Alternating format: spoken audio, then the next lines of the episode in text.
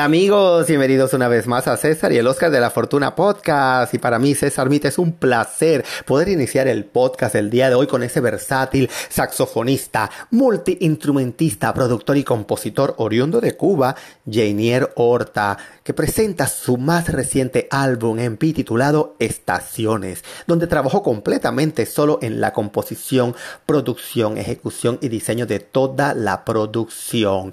Quiero llevar un mensaje muy claro de esperanza y provocación a la creatividad de músicos y creadores que todos tenemos en nuestro ADN, pero no siempre dejamos hacer volar. Expresó este virtuoso músico que ha trabajado para grandes estrellas como Ricardo Arjona, Juan Gabriel, Rocío Jurado, Rafael, Gilberto Santa Rosa, Cristian Castro, entre otros.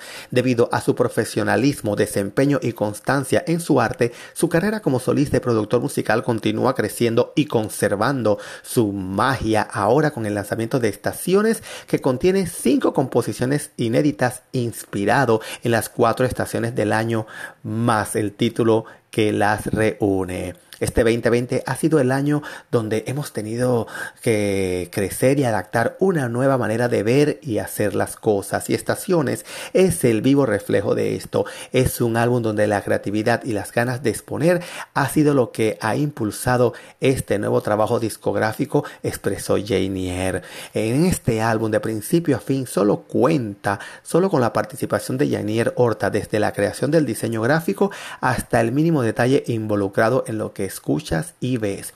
La actitud no es acaparar los espacios, sino alentar a todos los colegas a que no pongan en primer plano el no y de esta manera provocar el sí. El sí se puede lograr. Un álbum con toda la calidad a pesar de nuestra realidad y por lo cual todos estamos sometidos en este 2020. Estaciones no solo es música, sino es una actitud ante la vida, expresó este querido artista. Entre sus más recientes trabajos se encuentran su participación en el álbum Viento y Tiempo de los grandes Gonzalo Rubalcaba y Aimé Nubiola, donde interpretó el saxofón. También con el reconocido Alexis Valdeta has trabajado por muchos años tanto en sus programas de televisión como también más recientemente en la canción que se convirtió en himno durante la pandemia el poema Esperanzas, donde él fue el productor musical. Les cuento un poco de él. A los 10 años comenzó sus estudios musicales siendo el saxofón y el piano sus principales especialidades. Finalizó sus estudios en una prestigiosa universidad, Berkeley College of Music en Estados Unidos. Luego de un tiempo decide radicarse en la ciudad de Miami con el objetivo de formar parte de la gran variedad cultural de géneros musicales y tendencias que esta ciudad. A lo largo de su carrera como músico y productor musical ha trabajado eh, con muchos y ha estado involucrado en giras mundiales de grandes artistas como han sido Francisco Céspedes, Luis Enríquez, Manuel Mijares, Olga Tañón, Menudo Manía, eh, Feliciano, José Cheo Feliciano, eh, Denis de Calafe, Frank Quintero, Valeria Lynch, de Sermer Bueno, Kelvin Ochoa y bueno, por mencionarle solamente algunos. Su paso por la televisión de Miami como director musical ha sido de suma importancia para el desarrollo en su carrera. Trabajó en Esta Noche Tonight, conducido por Alexis Valdés, en El Arañazo, conducido por Omar Moirelo, y el show de Alexis Valdés, que es conducido por Alexis Valdés. En el año 2017 debutó como solista con su primer álbum musical inédito titulado Así en Colores, donde en cada una de sus composiciones resume su pasión y el respeto por la música y por los colores. Así es, ese es Jenier Horta.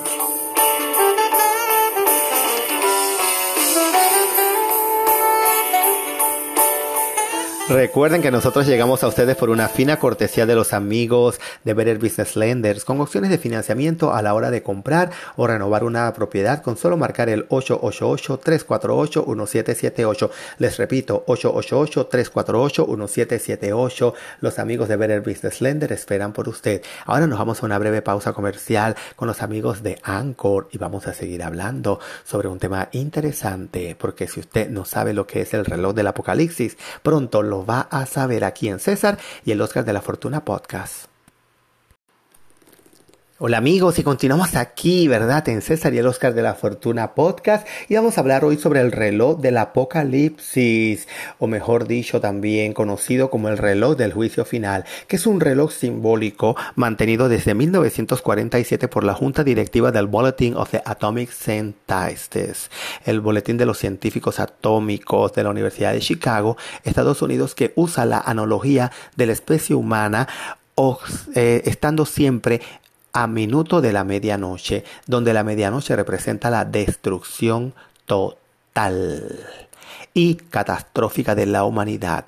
Originalmente la analogía representaba la amenaza de guerra nuclear global, pero desde hace algún tiempo incluye cambios climáticos y todo nuevo eh, en el desarrollo de las ciencias y la nanotecnología que pudiera infligir algún daño irreparable. Desde su concepción, el reloj ha aparecido en todas las portadas del Bulletin of the Atomic Scientists. Su primera representación, ¿verdad? Fue en 1947 cuando el cofundador de la revista, Heyman Goldsmith, le pidió al artista Matt Martil Lansdorf, esposa del físico del proyecto Manhattan Alexander Lansdorf, ¿verdad? Jr., que dice una portada para la edición de la revista de junio de 1947. El número de minutos para la medianoche, que mide el grado que de amenaza nuclear, ambiental y tecnológica para la humanidad, es corregido periódicamente. El 25 de enero del 2018 el reloj se adelantó desde 3 minutos para la medianoche en donde estaba desde el 19 de enero del 2017 a 2 minutos y medios para la medianoche. El reloj fue actualizado en el 2018 poniendo las agujas a 2 minutos para la medianoche. Ha permanecido a, esta hora en el 2019. En enero del 2020 de este año se adelantó 20 segundos quedándose a 100 segundos para la media noche. En 1945, un grupo de investigadores que trabajaban en el proyecto Manhattan en la Universidad de Chicago crearon pues este boletín de, Atomic Scientists, una revista cuya misión vigente aún hoy en día era la de alertar a todo el mundo sobre los peligros de la energía nuclear y otras armas de destrucción masiva. En el último medio siglo, el reloj del apocalipsis ha sido el símbolo más representativo del peligro nuclear. La primera representación del reloj tuvo lugar en 1945 1947, como lo dijimos al inicio, cuando el cofundador pues, del boletín, Hyman Goldsmith, solicitó bueno, a su esposa eh, que diseñara pues, la portada para esa revista. Tras discutir varias ideas, Martil optó por la idea de usar un reloj para simbolizar la urgencia. Su plan fue repetir la imagen cada mes con un color de fondo distinto para ver cómo quedaría, dibujó su primer boceto, la parte superior izquierda de un reloj, con el minutero acercándose a la medianoche en la contraportada de un volumen de sonatas de Beethoven. Este simple diseño despertó la imaginación de los lectores, evocando ambas imágenes, la del apocalipsis de la medianoche y la posibilidad de un ataque militar, la cuenta atrás hasta cero. Martil, ¿verdad? Pretendía que la imagen del reloj transmitiera un sentido de sentimiento de peligro inminente. Por ese motivo posesionó las agujas a 7 minutos de la medianoche. La idea de mover el minutero vino posteriormente en 1949 como un modo de dramatizar la respuesta del magazine a los acontecimientos mundiales. Aunque el reloj ya no es la ilustración principal de la portada del boletín, se mantiene como parte integral del logo del magazine. El diseño original ha sido ido transformándose a lo largo de los años y fue completamente rediseñado en 1989 para hacer hincapié en el carácter global del boletín. Desde la Guerra Fría, muchas personas creen que el reloj ha perdido su significado apocalíptico. Los movimientos de la manecilla pueden parecer más ambiguos, pero el movimiento adelante o atrás sigue reflejando la percepción del peligro de sucesos catastróficos. El reloj de juicio final ha ido variando su hora a lo largo de los años, acercándose o alejándose de la medianoche según los dictados de la política mundial. Hemos estado a 17 minutos en 1991 tras la firma de los tratados de reducción del armamento entre la Unión Soviética y Estados Unidos. Y en el otro extremo hemos llegado a 2 minutos para medianoche en 1953 tras las pruebas nucleares llevadas a cabo por las mismas potencias. En enero del 2015 el minutero avanzó hasta los 3 minutos para la medianoche alcanzando el nivel eh, de 1984. El 25 de enero del 2018 se realizó un nuevo ajuste al reloj llegando a las 23.58, es decir, a dos minutos de la medianoche, alcanzando el mismo horario de 1953. Los responsables de ajustar las manecillas presentaron la decisión de ajustar el horario en Washington DC luego de analizar el entorno y los riesgos de las armas nucleares, del uso de bombas biológicas y el cambio climático.